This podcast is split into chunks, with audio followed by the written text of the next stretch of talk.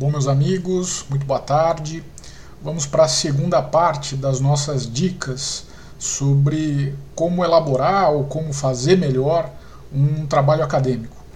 Nós tivemos semana passada 10 dicas e hoje vamos ter mais 10, totalizando aí as 20 prometidas. É, vamos a elas. Vamos à décima primeira dica. É, direito é mais do que direito.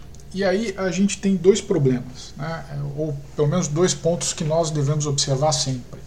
O primeiro né, é o de ter uma mente uh, uh, aberta uh, para algo além da nossa área de especialização. Eu costumo dizer, às vezes de brincadeira, né, falando para advogados ou estagiários, pessoas que trabalham comigo, pessoas próximas, que é o seguinte: é, evite ser o chefe de cozinha especializado em cortar azeitonas. Né?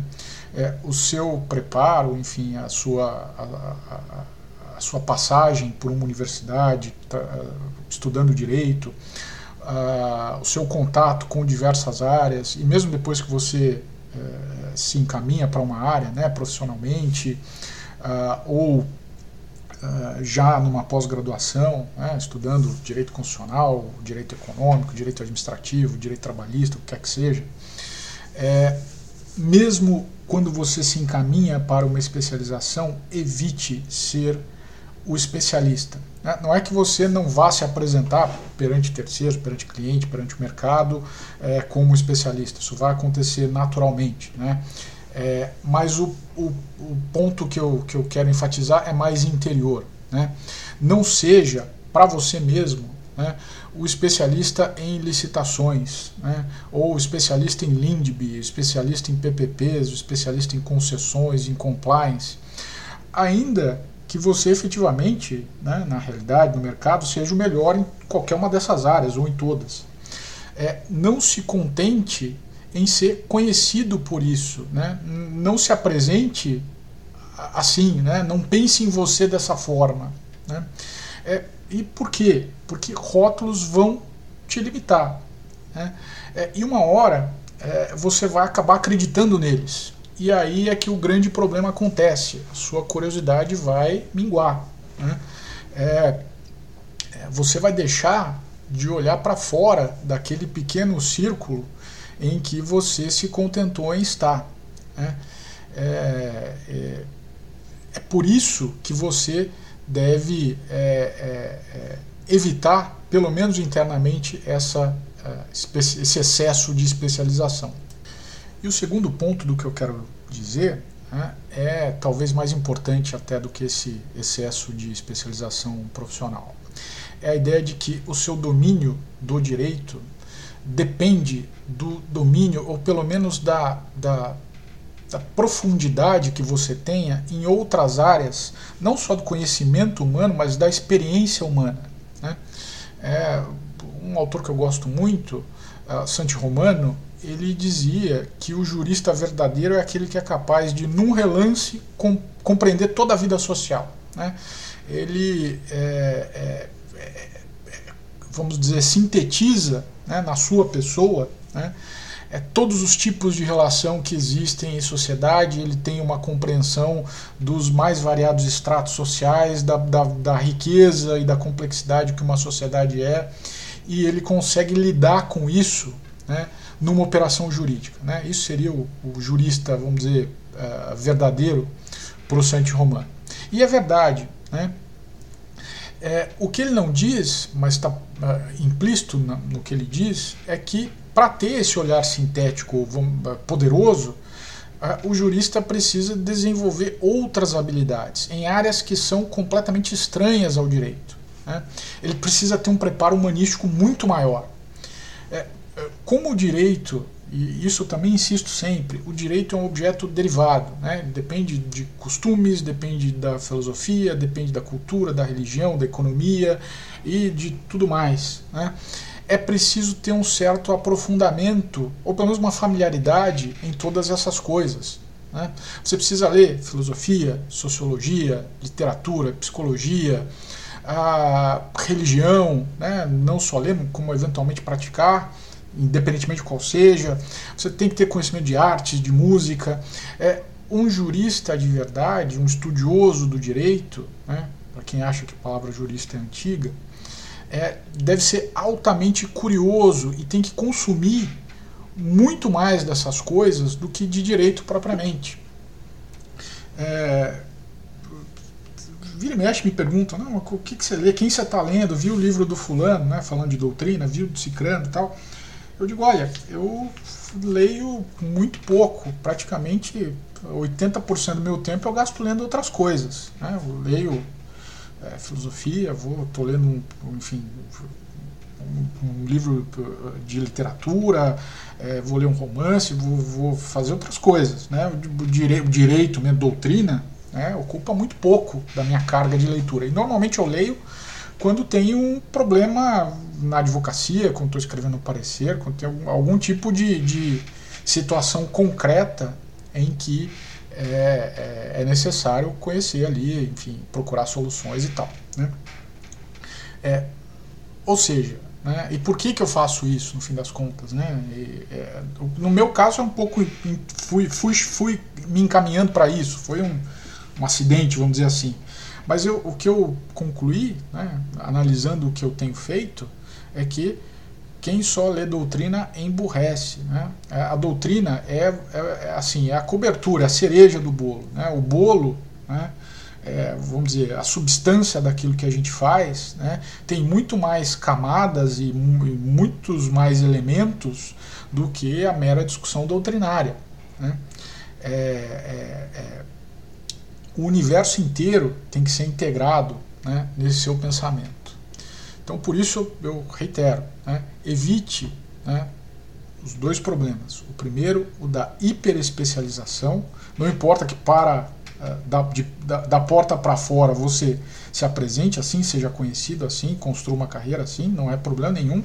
É perfeitamente é, possível, até desejável, né, para você é, é, alcançar certas posições, sobretudo na advocacia. Mas uh, internamente, da porta para dentro, não se pense assim. Né? É, é, não se contente com investigar um objeto só. Né? É, é, tenha sempre, vamos dizer, um senso de, de amplitude muito maior do que isso. Né? Então, esse é o primeiro, o primeiro ponto. Segundo ponto, é, estude muito mais coisas além do direito, porque é, no fim das contas, o direito é construído com essas coisas. Né? É, fuja só da leitura, é, de gastar o seu tempo todo com leitura de doutrina. Décima segunda dica: evite confundir afirmações descritivas de fenômenos com afirmações normativas. Eu explico. Uma coisa é você descrever um objeto. Né? Você vê um objeto em cima de uma mesa, você diz: olha, aqui tem uma, um jarro com tal e tal líquido dentro, tem uma fruta, tem um vaso, um outro vaso de flores e, e tudo isso está em cima de uma mesa de madeira. Outra coisa muito diferente é você fazer um juízo de valor sobre esse objeto. Né? Você dizer, esse objeto é feio, eu não gosto desse objeto, ou eu gosto, ou tem um valor sentimental porque foi um presente de casamento ou do que quer que seja. É, veja, é, descrever algo é dizer como ele é, né? é. Fazer um juízo de valor sobre um objeto é dizer se ele é bom, se ele é ruim, se ele é desejável, se ele é indesejável, se eu gosto dele, se eu não gosto. Né? É, e Claro, quando nós fazemos esse tipo de juízo de valor, né, nós estamos fazendo um juízo que eu denomino de normativo. Né? Você estabelece, você hierarquiza aquele objeto numa ordem de preferências que você tenha ah, ah, ah, em relação a outros objetos. Né?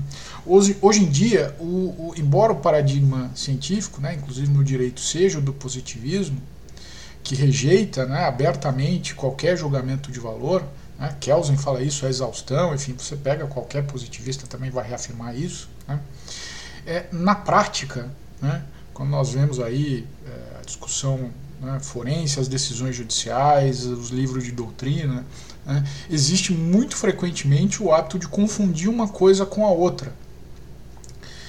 É, e quando nós confundimos o que é descrever né, um objeto e o que é julgá-lo, né, o que acontece é uma operação de economia mental. Né? Como nós antecipadamente amamos ou rejeitamos um determinado objeto, né, nós não nos preocupamos em descrevê-lo. Né? Ele vai ser indesejável ou desejável, né? amável ou não amável, né? por si só, independentemente de nós virmos a, a, a investigar aquilo que ele é. Né? Por isso que eu digo que um juízo de valor antecipado, né, sem, sem é, que se faça antes um juízo descritivo, né, bloqueia a inteligência. Né? É, por isso, é, é, eu insisto, né, evite amar ou odiar um objeto antes de descrevê-lo. E se for impossível né, deixar de amar, deixar de ter alguma paixão por um determinado objeto, tente colocar o seu ódio e, ou o seu amor entre parênteses, né, e ah, engula em seco e descreva o objeto. Né. É, é, antes que nós, é, que digam que eu estou fazendo aqui uma, uma diferenciação metodológica vazia, né, é, eu posso dizer, dar vários exemplos aqui de casos de confusão é, no direito administrativo. Por exemplo, talvez o mais notório deles, né, debate sobre PPPs. Né. Nós tínhamos né, uma Constituição que permitia né, a delegação de serviços públicos em geral. É, nós temos e que valor, uma Constituição que valoriza a iniciativa privada. Né, é, e nós temos, uh, nós tínhamos, uh, a partir de 2004, uh, a lei, né, que passou a prever expressamente o Instituto. É, mesmo com tudo isso, né, é, várias autores e várias, várias obras aí foram lançadas à época. Né, a primeira delas, eu, eu faço um, um histórico dessa, dessa discussão no meu livro Liberdade das Formas nas Contratações Públicas, foi publicado em 2019, eu, fa eu faço essa, essa reconstrução. E uh, alguns autores de muita nomeada né, já disseram, olha, é, as PPPs são uma, um atentado aqui aos interesses da classe trabalhadora. Né? É, e aí aquela velha ideia já bastante velha, né, de luta de classes, né, como as PPPs contam com a iniciativa privada para certas certas atividades de interesse público uh, e como existe uma desconfiança crônica, né, é, da iniciativa privada, né, que é lida aí como capitalista e tudo mais, né, você conclui que é, quando você é, é, privilegia né, a participação dela em místeres públicos, você está, na verdade, lesando o outro lado da luta de classes, que, é, que são os interesses da classe trabalhadora. Né. É, veja, uma bobajada toda, enfim. Né, mas essa, essa bobajada, né, que no fim das contas é um julgamento de valor sobre um instituto que de repente apareceu no direito brasileiro, é, é, é bloqueou o debate durante muito tempo. Durante muitos anos, a, a União né, é, é, não adotou PPPs. Né? As PPPs foram aí nos seus dez primeiros anos um fenômeno é, estritamente é, estadual e municipal. Né? E mais, eu tenho casos aí que eu vi, né? É um advogado que trabalhou comigo, teve aula numa boa faculdade de São Paulo e que nós, nós enquanto nós tratávamos de um projeto de PPP, eu notava que ele não sabia de nada, né? não conhecia o assunto. E é, um dia já meio é, bravo, né, porque ele não acompanhava as discussões que nós estávamos tendo, é, eu perguntei, mas você não teve isso na faculdade? E ele me disse, não, não tive. É, um dia o meu professor fulano chegou na sala de aula e disse, olha, é, esse assunto né, das PPPs é todo inconstitucional, não vamos tratar deles, vamos passar para o próximo. É, é, é é, isso que acontece né, quando você coloca o julgamento de valor é, na frente né, do juízo descritivo. Né? Você bloqueia a discussão. Né? Então, esse é um enorme problema. E no direito administrativo tem tantos outros né, temas em que isso acontece também. Né? Por exemplo, terceirização na administração pública. Embora desde o Decreto-Lei 200, lá em 1967, você tenha lá a permissão para que é, é, é, o Instituto é, fosse usado, né?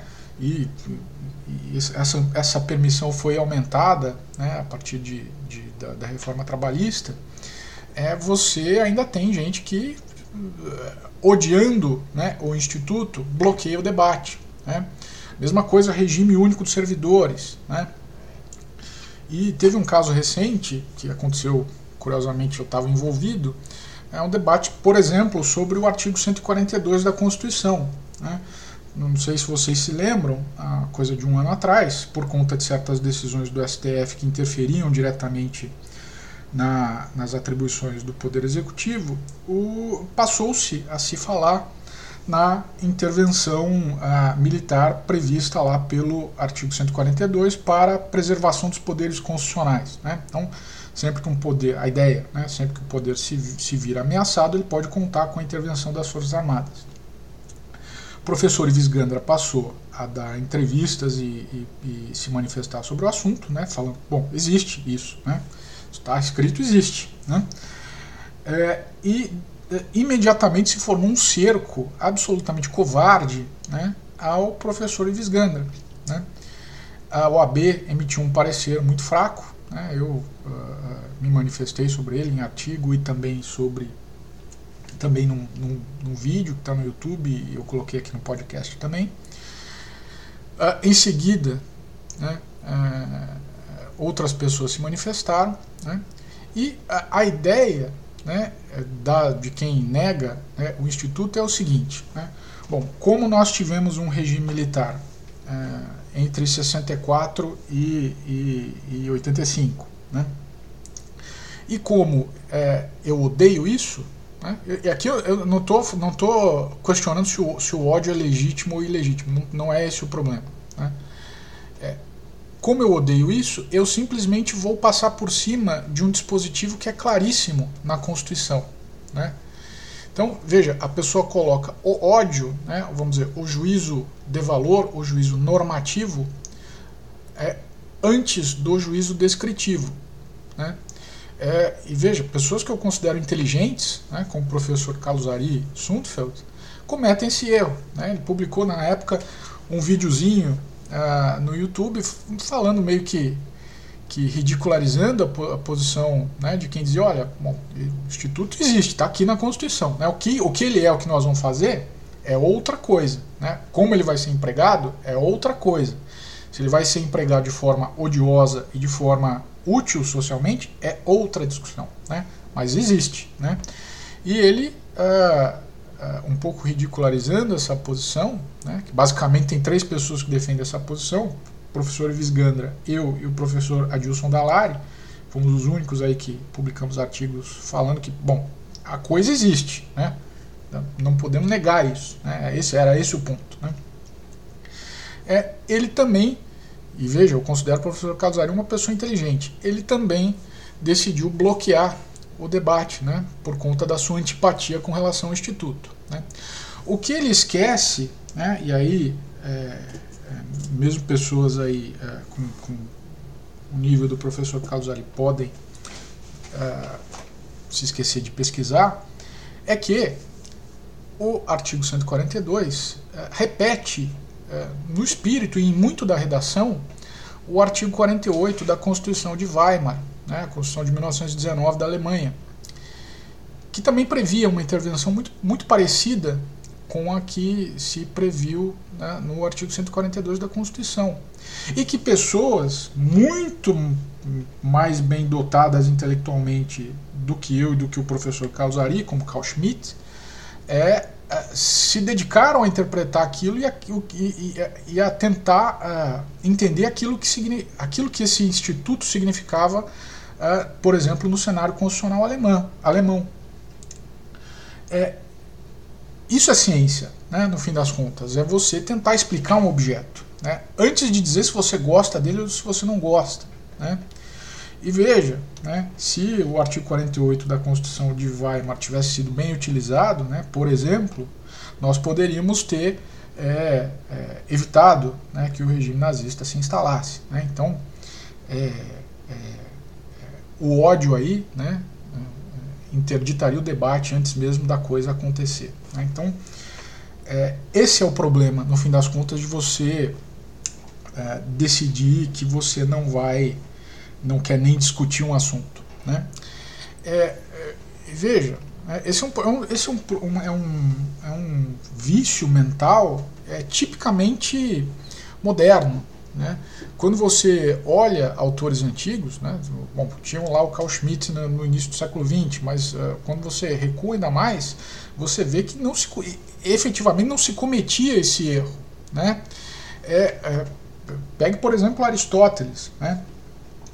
Ele analisou uh, 158 uh, constituições, que eram praticamente o, o, o, aquilo que se conhecia, né? era o mundo conhecido da época. E ele, enquanto ele fazia esse exercício de análise constitucional, ele separava os dois âmbitos. Né? Então ele descrevia, por exemplo, quando ele, foi, quando ele eh, analisava as, os tipos de governo, né? dizia, olha, tem governos que são eh, governos de uma pessoa. Né? É, só tem um, um líder, um, um monarca ou quem quer que seja, uma pessoa que decide tudo pelo corpo social, pela sociedade. Né? Há governos por outro lado, em que uma minoria né, se encarrega de tomar as decisões uh, socialmente relevantes. Quem manda é um grupo né, e não a maioria. Né? E há governos em que a maioria né, governa. Né?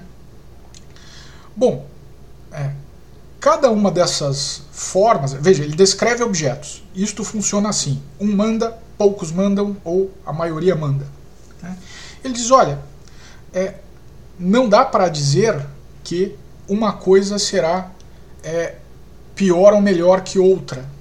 É, vamos dizer, ex ante, né? não dá para dizer. Né? É, a prova da, da sobremesa está em prová-la. Né? É, e o que, ele, o que ele diz? Né? Lá na política, depois de ter feito esse exame é, exaustivo de, de, de, de, todas as constituições que se conhecia, ele diz o seguinte: olha, bom, o governo de um né, pode ser é, é, luminoso ou pode ser é, sombrio. Né? Se ele for um governo bom, benigno, luminoso, né, eu chamo isso aqui de monarquia. Né? Então é um rei que governa para todos. É um que decide, mas ele decide visando o bem comum. Né? Ah, mas o governo de um pode ser terrível. Né? Esse governo, essa versão sombria do governo de uma pessoa, né, ele chamou de tirania. Né. A, mesma coisa quando ele analisa essa forma de governo por uma minoria. Né. Veja, quando a minoria é composta dos melhores, né, dos mais hábeis, daqueles que são os melhores, a nata de uma sociedade, né, é, e que no fim das contas vai governar é, o todo melhor do que de qualquer outra forma, né, nós temos uma aristocracia, né, aristos melhores. Né. É, quando não, o lado sombrio, né, quando uns poucos é, é, decidem, mas decidem em prol dos próprios interesses, né, nós temos um governo de uma oligarquia. Né, então, o lado sombrio. Né.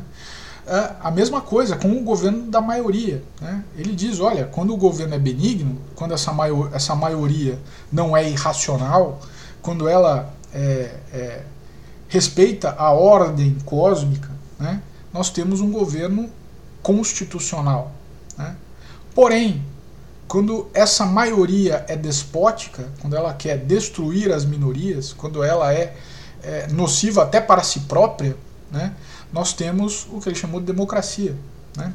É, hoje em dia, eu posso dizer que, e tendo visto aí, tendo contato nos últimos anos com a ciência política americana, enfim, que é onde é o, é o grande núcleo aí de, de, de, ciência política e teoria do Estado né, do mundo, né, do mundo anglo-saxão, sobretudo. Né.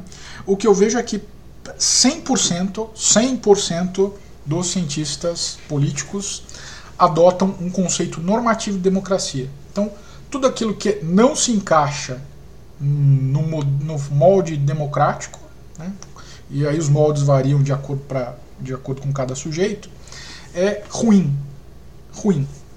Então eles já começam com esse viés. Né? Então é, é, a pergunta é: o que, que, se conhece a partir daí?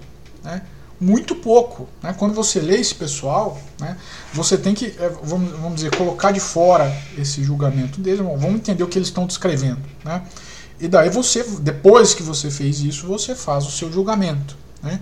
É, é a mesma coisa né, é que nós temos que fazer no nosso dia a dia, né? estudando o direito público brasileiro. Né? Quando nós uh, enfrentamos um problema constitucional, quando nós enfrentamos um problema uh, de direito administrativo, né? nós precisamos uh, entender primeiro a coisa, né? colocando nossas paixões de lado, e depois, claro, eu, eu não sou positivista, eu não defendo que vamos dizer, o juízo de valor tenha que ficar fora da atividade científica. Muito pelo contrário, eu defendo que ela tenha que estar dentro, mas são momentos de, separados. Né? Você primeiro descreve né, um determinado um governo de um, um governo de uma minoria, um governo de uma maioria.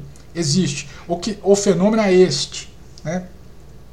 E depois você avalia, você diz, bom, se isso aqui é a versão sombria. Né? Nós temos aqui não uma aristocracia, mas uma oligarquia. Né? Nós temos aqui não uma monarquia, mas uma tirania. Nós temos aqui não um governo constitucional, mas uma democracia no sentido negativo é, do Aristóteles. Né?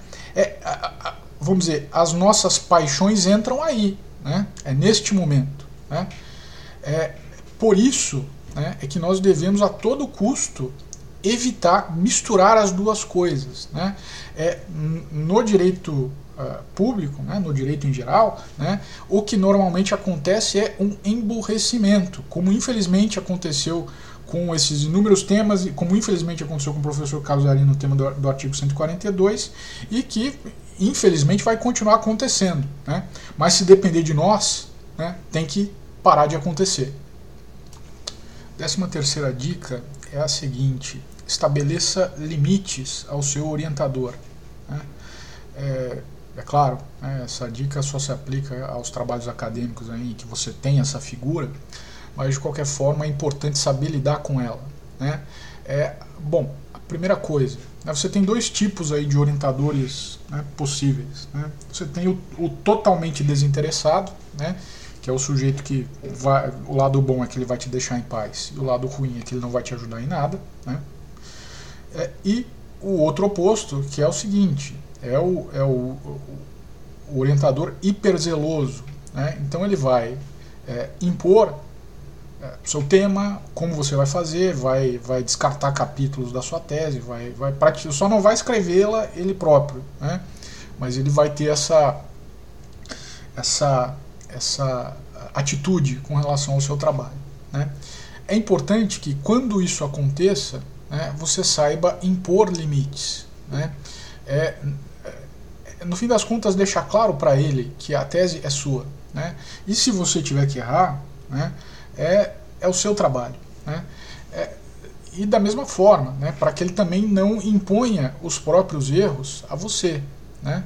É, eu conheço pessoas né, que se, se, se, enfim, tiveram esse segundo tipo de orientador. É claro que na, na vida real né, você vai ter é, os dois extremos e os, os, inumeráveis pontos aí intermediários. Né? É, o ideal é um balanço, né? um equilíbrio entre uma coisa e outra. Né? Mas o, o, bom orientador, ele normalmente ele já sabe que ele não vai interferir muito. Ele vai ser uma, é, ele vai, ele vai ter uma postura é, balanceada. Mas voltando a esse exemplo, né?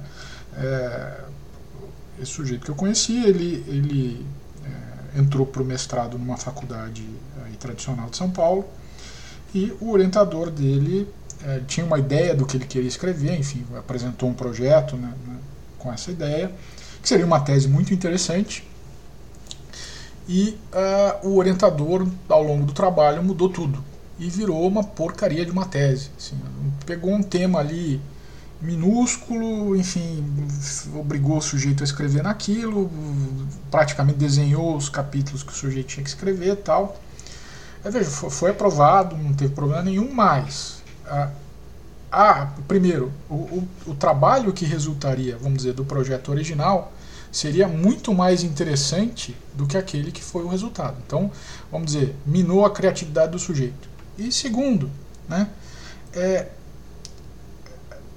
se você não vai. O, o grande ponto do, tra, do trabalho acadêmico né, é a aventura. Né, você é, é conseguir colocar de pé um trabalho intelectual seu. Né? Então, no fim das contas, é, é, é, quando um, um, orientador tem essa postura, vamos dizer, super intrusiva, é, você perde tudo, né? Porque você perde a criatividade, você perde a, o gosto da aventura. Né? Então, e, é, é, no fim das contas, é, é, essa aventura que permite o seu crescimento né, intelectual. Então, meu conselho é, se você vir um orientador que, que tem esse tipo de postura, né, limites. Né? E veja, essa, essas coisas correm a boca pequena. Então você vai saber, quando você estiver procurando aí a, a, universidade, enfim, você vai saber. Procure sempre conversar com alunos, com pessoas que, que tiveram como orientadora aquele professor ou outro professor para saber qual é o estilo de orientação de cada um. Né? Então, é, de qualquer forma, é, é, possível evitar. E, claro, né, eu estou falando, vamos dizer, da intromissão legítima, né, de qualquer forma. Né? É ruim intelectualmente, mas é legítimo. Né? Mas tem, tem orientador que é abusivo. Né? Então, existem histórias aí também nessa mesma universidade. É, de, de orientador que manda mensagens, e-mails aos seus orientandos, né, perto de datas comemorativas, né, Natal, Ano Novo, Dia dos Pais, sei lá o que, e diz: olha, né, eu estou tendo aqui muito trabalho com vocês, eu já estou, é, enfim, eu estou ganhando cabelos brancos aí é, por conta de vocês. E para nós sermos aqui pragmáticos, né, eu estou mandando uma lista de vinhos que vocês podem, né, vocês comprem aí vocês mandem para o meu escritório, né, os cuidados lá da minha secretária. Né. É, isso aconteceu. Né. Então, veja, tirando o fato que isso é pedido de propina, né, mas é, é, isso relata um abuso enorme, abuso sim, enorme, enorme, e que não pode acontecer. Né? É claro que o sujeito não quer só o vinho, né? ele quer de alguma forma deixar claro né, para os orientandos, para os seus é, alunos ali, que ele é um superior. Né? Então, é, vamos dizer, é o símbolo disso que, que no fim das contas tem o seu reflexo nos trabalhos também. Né? Então, é, evite esse tipo de ambiente. Né? A palavra tóxica está é, muito em moda, mas é, esse tipo de orientação é absolutamente tóxica. Né? É, evite.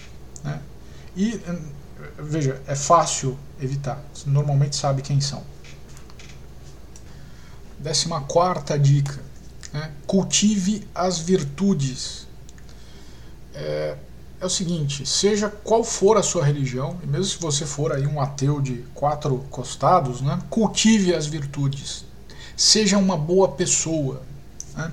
Eu não conheço pessoalmente nenhum trabalho bom que tenha sido feito por uma pessoa que eu sei que é horrível.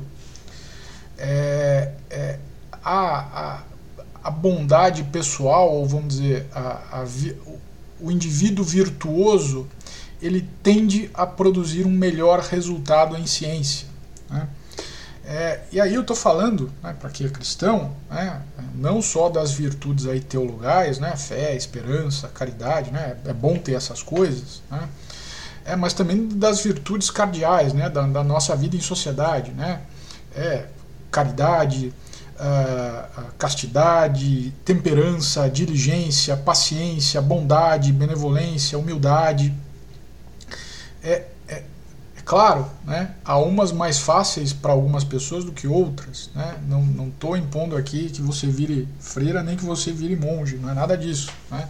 Eu estou dizendo que é, você deve tentar ser bom, deve tentar é, é, melhorar como pessoa, sabendo que isso é uma condição para você é, é, atingir a verdade, né? para você fazer um trabalho de melhor qualidade. Né? A, esse conjunto de virtudes, eu posso falar de outras, né? mas esse conjunto de, de virtudes te obriga a um exercício de sinceridade. Né? Vou dizer, olha, isto aqui eu não sei, ou isto aqui eu sei e é desse jeito. Né? É, é tal como eu vejo, posso estar errado, mas eu estou vendo isto. E daí você relata isso no seu trabalho acadêmico. Né? É, é, é muito difícil você, se você não, não tiver esse cuidado, né, vamos dizer, com a sua é, integridade né, pessoal, né, é difícil você fugir de certas armadilhas que, que às vezes o trabalho acadêmico apresenta. Né? De você eventualmente falsear uma verdade, de você não ser sincero, né? você está vendo uma coisa, mas você está tentando escrevê-la de outra forma, porque você sabe que desse jeito é, vai ser melhor para a linha que você está tentando defender. Né? É, é, enfim, é, é, no fim das contas é um jeito de você evitar o estelionato acadêmico. Né? Então, é, seja virtuoso, procure ser uma pessoa boa, né? tenha integridade. Bom, vamos para o nosso 15 tópico. Não tenha medo da divergência. Eu falei no episódio anterior né, que quando você descobre o seu problema, que é o tema sobre o qual você vai escrever, você descobre também que os estudiosos trataram mal desse tema ou que nem sequer se deram conta que existia um problema. E quando você resolve esse problema, e essa, essa é a finalidade da atividade acadêmica, você necessariamente quer dizer, né, quando você resolve esse problema, isso significa que você está certo. Né? Ninguém, ninguém uh, uh, realiza né, uma tese, um artigo, uh, enfim, propõe a solução de um problema pressupondo que está errado. Né? Quando você afirma algo, você está pressupondo que você está correto né? e que o universo está errado. O passo seguinte é dizer isso, relatar ao mundo aquilo que você descobriu. A atividade intelectual só vai se aperfeiçoar quando você cumpre esse trajeto. Descobre o problema, resolve e conta para os outros. É, muitas vezes isso vai querer dizer que você necessariamente vai ter que iniciar um debate ou vai tomar parte dele, né, se o debate já estiver em andamento. Isso é perfeitamente natural. Bom, no, no Brasil, as disputas intelectuais, as divergências, enfim, né, as polêmicas sempre aconteceram. Né? É, aliás, como no resto do mundo. Né? É, exemplos nós temos vários. Né? Um dos mais uh, notórios né, é o do Silvio Romero, né, que foi sociólogo, crítico literário ali no período da virada do século XIX para o século XX, que tinha disputas ali muito fortes, muito acirradas né, com o José Veríssimo, que é também crítico literário, ensaísta. Né. É, reza a lenda que eles chegaram até as vias de fato, né, para vocês verem aí como era é, é, forte a coisa. Né. É, no direito, né, a disputa mais célebre talvez tenha sido a que uh, houve entre o Haroldo Valadão e o Pontes de Miranda, na década de 1930. É, a história é mais ou menos a seguinte: ambos estavam disputando, eram os concorrentes em um concurso para professor de Direito Internacional Privado. À época da Faculdade uh, de Direito, da Faculdade Nacional de Direito, que depois uh, virou a UFRJ. Né? E é, fazia parte desse concurso apresentar uma tese. Né? Cada concorrente tinha que apresentar uma tese. Uh, ambos apresentaram e o Haroldo Valadão descobriu vários plágios, mas assim, muitos plágios na tese do Pontes de Miranda. E o passo seguinte né, foi escrever um livro. O Haroldo Valadão escreveu um livro. Eu, eu tenho cópia desse livro, hoje em dia é raríssimo, enfim, encontra poucos exemplares, se é que encontra e é, mas assim demonstrando cabalmente né, cada um dos plágios. Né, isso aí, é, a meu ver, isso ficou em, conteste. Né, não, efetivamente houve plágio na, na, tese do Pontes de Miranda. A coisa foi tão escandalosa que o Pontes teve que se retirar do concurso. Né, e dizem aí que o acordo foi o seguinte: ele se retiraria do concurso e o Haroldo Valadão uh, retiraria de circulação o livro. Né? mas alguns exemplares ficaram. E, é, bom, eu brinco né, que se o Ponte de Miranda não fosse o Ponte de Miranda, né, com certeza a carreira acadêmica dele teria acabado ali. Né, porque efetivamente você apresentar um plágio é algo uh, gravíssimo. Né. É, o ponto é o seguinte: né, a disputa era natural né, e ambos os lados, né, o, que, quem dava o primeiro golpe, quem recebia o primeiro golpe, né, e depois eventualmente revidava, né, é, todos recebiam com naturalidade, né, fazia parte do jogo. Né, e o melhor, quem tivesse razão, né, quem tivesse certo, quem, enfim, uh, ganhava. Né?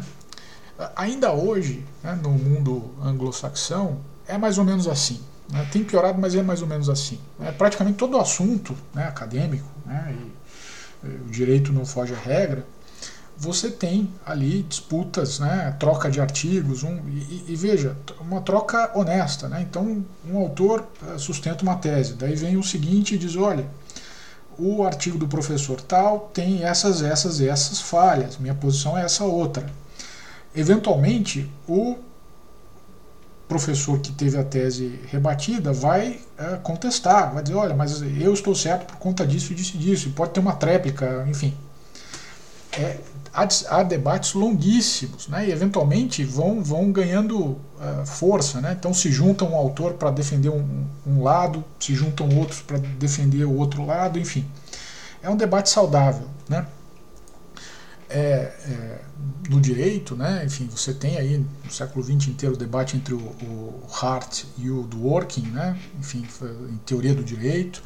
É, aqui no Canadá você tem uma disputa menor, mas muito interessante, porque ela, ela, to, ela retoma dos 300 anos depois uma disputa que, que já tinha uh, acontecido. Né? Essa disputa, a, a, a, nova é a do Peter Hogg e do uh, professor, professor. E os dois tratam ali da disputa entre positivismo e justnaturalismo. Né? É, eles retomam, é, por isso que é essa disputa é curiosa, eles retomam uma disputa que, como eu disse, aconteceu mais de 200 anos atrás entre um, um, um figurão aí do direito britânico, que é o Blackstone, e o Jeremy Bentham. Né? O Blackstone defendia ali uma posição justnaturalista e o Bentham era um positivista. Né? Então, é, é para vocês verem como as disputas às vezes podem ser até longas, né? durarem séculos. Né? E isso, repito, sempre foi normal. Né? O Brasil é que nas últimas décadas se desviou desse caminho. Né? É, veja, é, os ataques aí que eventualmente são realizados aos, aos medalhões, às vacas sagradas aí do, do establishment acadêmico, normalmente são respondidos de, de uma dessas duas maneiras. Né? Ou total uh, silêncio, né? então simplesmente vamos fingir que nada aconteceu, né? ou uh, com um barulho como se a coisa tivesse sido uma ofensa pessoal. Né? Então são produzidos ali é, manifestos, é, é, abaixo assinados, né? Cantores assinam, políticos, então vira uma coisa, é, algo que é no início uh, estritamente acadêmico, intelectual, enfim, você está ali discutindo um ponto que deve ser respondido cientificamente, né, se transforma em um problema é, ou de ofensa pessoal ou é, no limite ideológico. Né? Então, é, é, isso, isso tem acontecido no Brasil a ponto de se transformar na norma. Né? Exemplos, né? nos anos 80, né, 1980, Uh, um intelectual, né, uh, José Guilherme Merchior, apontou num, numa tese da Marilena Chauí, professora de filosofia da USP, é, uma série de plágios, né, um caso ali é, bastante parecido com o do Pontes de Miranda. Né? E o que, que aconteceu né, a partir desse ponto? Né? O, que, o que teria que ter acontecido é, enfim, quem foi pego no plágio, né, se desculpar, enfim, tentar de alguma forma né, passar o recibo e bola para frente, né, reconstruir a carreira como o Ponce de Miranda fez. Né. Ah, mas não foi. Né, o que foi feito foi um abaixo, assina, um abaixo assinado, né, professores dizendo que o ataque era pessoal, que, que é, haveria ali machismo, sei lá o que, contra a Marilena Chauí.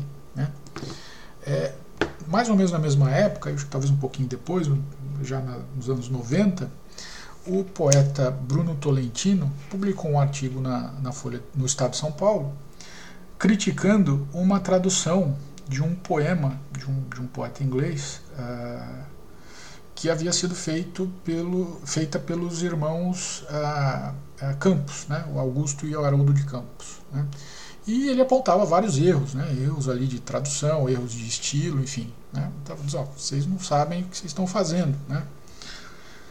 É, veja, foi o, o, o, debate né, que deveria ter sido respondido com a defesa né, da tradução, dizer, olha, minha tradução está certa por conta disso e disso e disso, suas críticas são injustas tal, virou um problema político, né?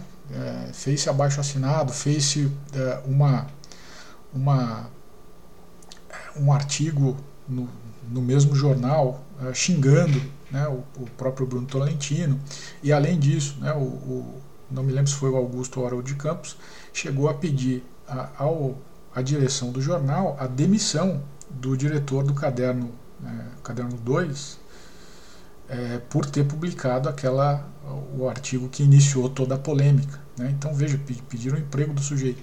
Né? É, bom, no direito também às vezes acontece isso. Né? Eu, cito, eu, posso citar um caso que foi o meu. Né? É, o meu livro, né, Liberdade das Formas, que foi publicado em 2019, saiu primeiro como artigo em 2016, numa coletânea do IASP dirigida pelo professor Sérgio Ferraz, e depois com ah, um aumento, enfim, com certos ajustes, foi ah, transformado em livro e publicado em 2019. Quem leu esse livro sabe que eu critico fortemente né, a escola da PUC ali com relação a uma certa ideia que ela, que, que ela tem, é, que restringe né, o cabimento de PPPs e tudo mais. Né? É, bom, é, é claro, o livro é, é forte, né? enfim, eu, eu, eu, eu, dou os nomes, né? eu, enfim, bato. Né? E é, houve duas reações, basicamente. Primeira, né, do grupo, né, total silêncio, então ninguém rebateu as minhas críticas. Né? E segundo, né, um dos ofendidos, porque eu, eu trato de, de, alguns autores em específico né, no, no texto, né, dando maior atenção a eles, um deles foi ao professor Sérgio Ferraz, por exemplo, pedir né, satisfação. Né, dizer, olha, como é que você publica um artigo desses numa, né, numa obra organizada pelo senhor, tal. Enfim, pedindo, pedi a minha cabeça no fim das contas. Né? Na época eu tinha uma parceria acadêmica com o professor Sérgio Ferraz. É, veja, é, nenhuma dessas duas reações, né, o total silêncio e a, vamos dizer, a, a, a tomada de satisfação, né, é intelectualmente honesta, né? Porque o que, o que se tem que fazer é o seguinte, né? Se a minha crítica foi errada, né? Se eu, se eu sou falho nos meus argumentos, se eu não tenho razão, né? E se por outro lado é o, uh, uh, são os autores que eu critico que estão certos, né? O que se tem que fazer é demonstrar que eu estou errado e que quem eu aponto que está errado está certo. Né? É assim que funciona. E isso é, não foi feito. Né? Não, eles se recusam a fazer. Né? É claro que essa situação não é um debate acadêmico normal. Né? Num, num cenário saudável, né, você faz como se faz ainda hoje no, no ambiente anglo-saxão. Né? Rebate. Né? Rebate. E quem deu o primeiro golpe eventualmente faz a sua uh, réplica e depois o outro faz a tréplica. É assim que funciona. Né? É, bom, é, eu também falei né, agora há pouco de virtudes, né, que você tem que ter cultivar as virtudes para você fazer um trabalho acadêmico de valor. E uh, no assunto específico da divergência, você tem que ter duas virtudes aí muito é, é, desenvolvidas, né, é, que são duas, né, coragem, né, primeiro, e humildade. Né. Vou começar por essa última. Humildade não é você se fazer de coitado, fingir, né, ou pior, acreditar que você é o pior sujeito do, do mundo e tal. Né? Primeiro, porque não é. Né? Eu garanto que existem pessoas muito piores que você em todos os aspectos. Né? Assim, também como existem pessoas melhores. Né? Então, é, nem tanto ao mar, nem tanto à terra. Né? É, é humildade é você ter um senso de realismo sobre o seu lugar no universo e no debate, na coisa toda. Né? É saber que, assim como as demais pessoas que, que estão na, na, na atividade acadêmica, né, você pode estar certo, vão, é, vão ter situações em que você pode estar certo e você pode estar errado. Né? É ter clareza, sinceridade né, e, a segurança de reconhecer quando é uma coisa e quando é outra. Né? Ser humilde é também você admirar no outro aquilo que é admirável, né? você elogiar, você reconhecer que o outro está certo e desprezar aquilo que é desprezível e apontar o erro quando você vê um. Né? Ah, se você for eh, cultivar, vamos dizer, a humildade, né, que é um, na verdade é um realismo, né, você vai saber quando é que você deve entrar numa disputa e quando você não deve. Né? E quando você entrar, né, entra a segunda virtude que você tem que ter, que é a coragem. Né? Você não pode ter o medo de apontar o erro, a falsidade, né? e de desprezar aquilo que tem que ser desprezado. Né? E às vezes você tendo que expor isso de uma forma muito contundente. É, voltando aí ao meu Liberdade das Formas, eu acho que ele é, é um exemplo aí de, de, de, algumas coisas nesse assunto. Né? É, é, nele, né, eu critico pesadamente né, a escola da PUC e alguns autores de lá. Né? É, o professor Adilson Dalari, né, que, que, no geral eu penso que concorda com as minhas críticas, né, me disse, depois de ter visto o livro, que, na sua opinião, era o livro de direito mais agressivo né, que ele conhecia. Né? E pode ser mesmo. Né? De fato, foi escrito para ter esse tipo de efeito. Né? É, uh, o professor Sérgio Ferraz, quando viu uh, o artigo, né? enfim, ele foi o primeiro a receber o artigo, né? que foi uma versão embrionária do livro, ele me disse, né, eu gostaria de ter a coragem de ter escrito né, isso que você escreveu no livro. Uh, um outro, né, um professor da PUC, né, mais jovem, de uma geração mais jovem, né, e que também se opõe né, ao grupo que eu critiquei, é, me mandou um cartão de agradecimento, né, quando eu enviei para ele o livro, dizendo o seguinte: né, primeiro, oh, eu, eu, li o livro inteiro, o livro como se fosse um romance, né, isso para mim foi muito agradável, tal. E ele disse, ele prosseguiu dizendo o seguinte: olha, parabéns pela coragem e humildade intelectual de rebater todo tipo de disparate que tem surgido na matéria. Fecha aspas. Né? É, eu, eu, nunca tinha refletido sobre essa questão das virtudes, né? como a, essas duas coisas, né? coragem e humildade, é, é, relacionadas aí com, com uma disputa acadêmica. Né? Eu sempre fiz isso meio que por instinto. Né? Mas depois de ter refletido e ter conversado com essas pessoas, eu vejo que é isso mesmo. Né? A, a, a coragem e a humildade têm que estar presentes. Né? E se não são naturais em você, você deve cultivá-las. Né? É um pouco ali como ah, ah, o, o, leão, né, do, do, homem de lata, do, do mágico de Oz. Né? Você tem que, se você não tem o coração, você tem que procurar o coração. Né? Se você não tem a coragem, tem que procurar a coragem. Né? É, bom, muita gente, por temperamento ou por medo, né, evita entrar publicamente nessas disputas. Né? É claro, é, e aí também tem que ser honesto. Né? Dependendo de quem você critique, né? dependendo do tipo de polêmica em que você entre, né?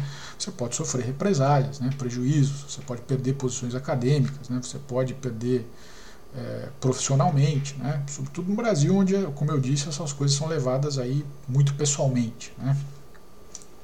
E veja, se esse medo é muito forte em você, né, se ele é intransponível, né, você, você, também tem que ser realista. Você não está preparado para o debate nem para a vida acadêmica. Né? Não entre. Né? Mas se você, é, tendo pesquisado, né, tendo feito um trabalho acadêmico, se você sente esse impulso irresistível né, de dizer aquilo que você encontrou nas suas pesquisas, é, o que eu posso garantir é que uma disputa dá uma imensa satisfação intelectual e pessoal. E, e, veja, mesmo que você sofra prejuízos acadêmicos, profissionais, sociais, né, é, pense que você vai estar contribuindo para que as pessoas aprendam, né, para que a área que você estuda avance. Né, é, é, é em resumo, né, para que o mundo fique um pouco mais em ordem. Né. Isso com certeza vai ajudar aí a curar as feridas que uma disputa acadêmica pode deixar em você. Né. Eu garanto que vale a pena. 16. Qualquer trabalho em alto nível requer muita prática. Eu li em algum lugar uma vez que para um atleta se tornar um atleta de nível olímpico, olha, eu não falo nem de ganhar medalha, eu falo de poder entrar na competição. Né? Ele tem que ter pelo menos 10 mil horas de treino. Né? Não são 10 nem mil, né? são 10 mil horas de treino. É, a mesma coisa né, se aplica né, ao direito ou a qualquer outra atividade intelectual. Você precisa de treino. Né? É, e por isso é importante ser constante e persistente, né? não parar no meio, né? não desanimar. Né? É, por mais que você não se sinta apto de início, né? É, continue praticando. Né? E com a prática vem a habilidade, né? e com a habilidade vem o prazer. Né? É, o fato de você dominar uma área, o fato de você é, sentir que você está fazendo progresso, que você é, faz diferença né, no mundo para aquela área que pelo menos a que você se dedica, né, que você está é, é, é ajudando né, aos outros, né, é, tudo isso é, uma fonte de, de, de prazer.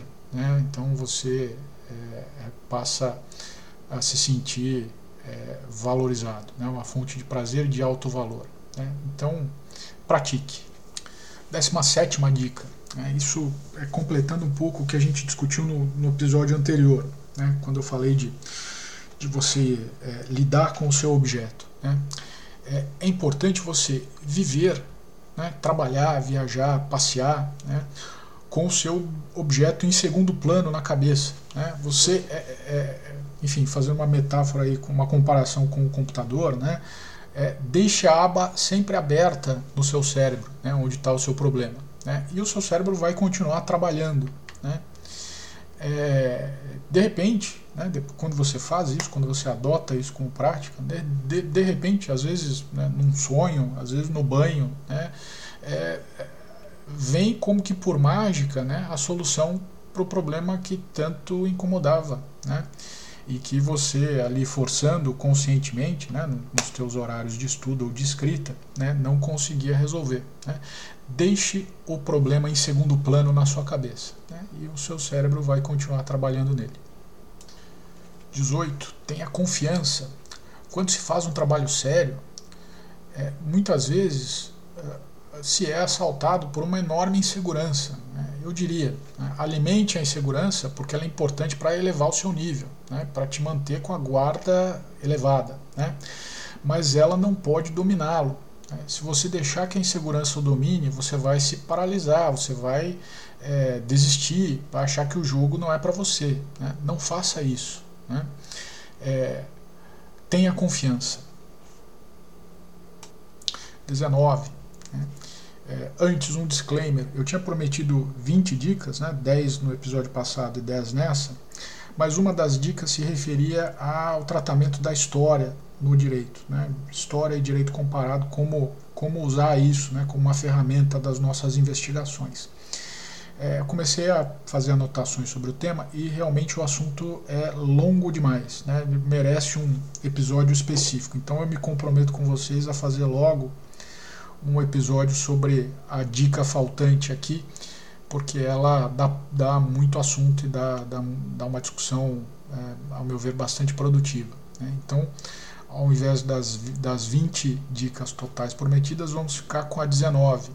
E a 19, né, seria a vigésima, mas é a 19, para concluir o nosso é, episódio aqui, é muito simples e muito singela. Né?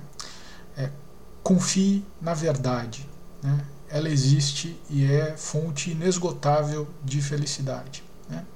Saiba o seguinte: é, existe resposta certa no direito, existe é, é, é formas de encontrar a verdade, é claro, nós somos falíveis, né? nós não somos perfeitos, então a, a descoberta científica ela sempre vai ser suplantada, né? mais cedo ou mais tarde, por outra. Né? Sempre novas observações, novas descrições do mesmo objeto podem ser realizadas. Né? É, o que você tem que ter em mente é que é, a verdade existe, né? e mesmo que provisoriamente, né? Se nós conseguimos atingi-la, né, e a, a, você vai sentir isso quando atingir, é uma, uma sensação de, de satisfação, de tranquilidade, né, é, é, no fim das contas isso é o que torna, é o que dá sentido a tudo. Né? Então confie, na verdade, ela existe, repito, existe, né? e está à sua, à sua disposição. Né?